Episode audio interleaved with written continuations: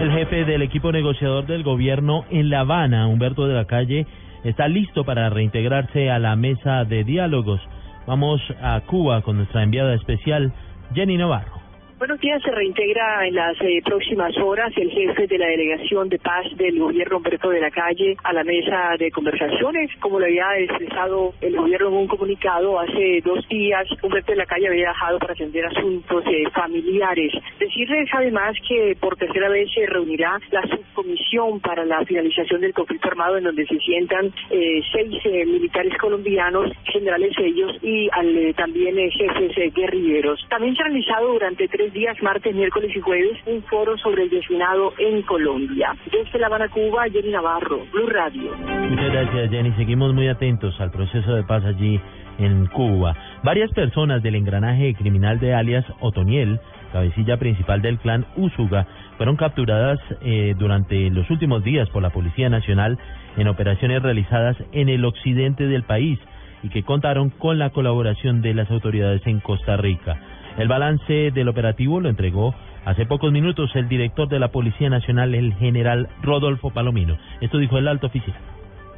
La última semana nos ha permitido capturar eh, siete individuos, además de lograr el abatimiento de uno de ellos que se opuso a esa captura en una persecución, un enfrentamiento eh, sostenido con la policía. Actualmente la captura de siete individuos, entre ellos un eh, individuo alias el alemán, responde al nombre de Miguel Mariano Arcia Alemán, alias el extranjero. Este individuo era, eh, digamos, uno de los lugartenientes de alias Otoniel. Igualmente han sido capturados eh, unos cuatro sujetos dedicados especialmente a la consecución, acondicionamiento de aeronaves, consecución de matrículas, ubicación de terminales aéreos o de pistas clandestinas desde donde acondicionaban estos alijos al mismo tiempo de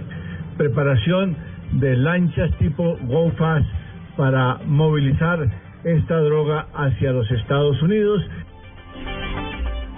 En otras noticias, tres casas ubicadas en el occidente de Bucaramanga fueron consumidas por las llamas en las últimas horas. Las causas eh, son materia de investigación.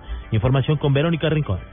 El incendio inició en un basurero. De forma rápida, las llamas se descendieron consumiendo por completo tres viviendas de un barrio ubicado en el occidente de Bucaramanga. Víctor Manuel Quintero, comandante de la Guardia de Bomberos, dijo que por fortuna no hubo heridos, pues en el momento de la conflagración no había nadie dentro de las casas. No había personas, no, las, causas por establecer, no, sé, no se sabe si fue que eh, por acción del sol o fue porque los muchachos, los habitantes de la calle le prendieron. Las viviendas incineradas también eran utilizadas como depósitos de madera. En Bucaramanga, Verónica Rincón, Blue Radio.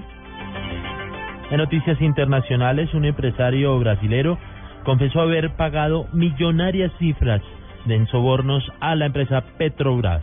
Ampliación con Julián Urbina.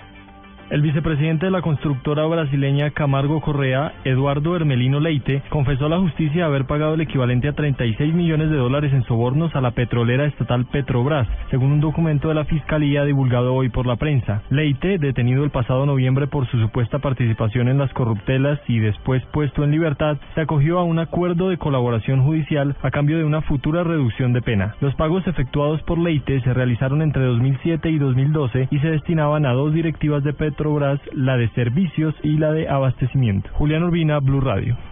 Muchas gracias, Julián. En deportes, a esta hora el Barcelona derrota al Valencia 1 por 0 por la Liga Española. Más detalles con Pablo Ríos. En otros partidos de la Liga Española, Deportivo La Coruña recibirá al Atlético de Madrid a las 11 de la mañana. Real Madrid con James Rodríguez, que vuelve a estar entre los convocados después de cumplir una fecha de suspensión, enfrenta al Málaga a la una. En caso de que el colombiano marque en este partido, será el cuarto jugador del equipo que llegue a 10 goles en la liga con la camiseta blanca, algo que no sucede hace 17 años.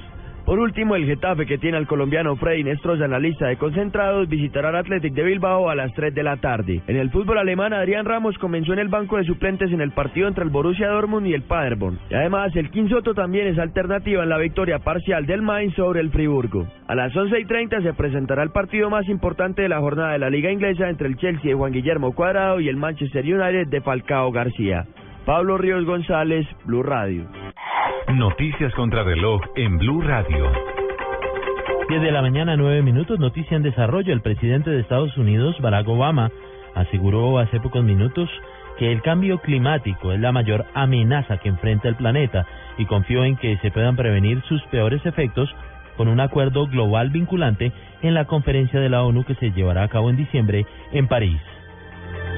La cifra, 29 ciudadanos extranjeros víctimas de las redes de tráfico de migrantes en el departamento de Antioquia fueron detectados por las autoridades cuando transitaban por el sur del país buscando la frontera con Panamá. Estas personas son procedentes de Nepal, Somalia, Egipto y Ghana.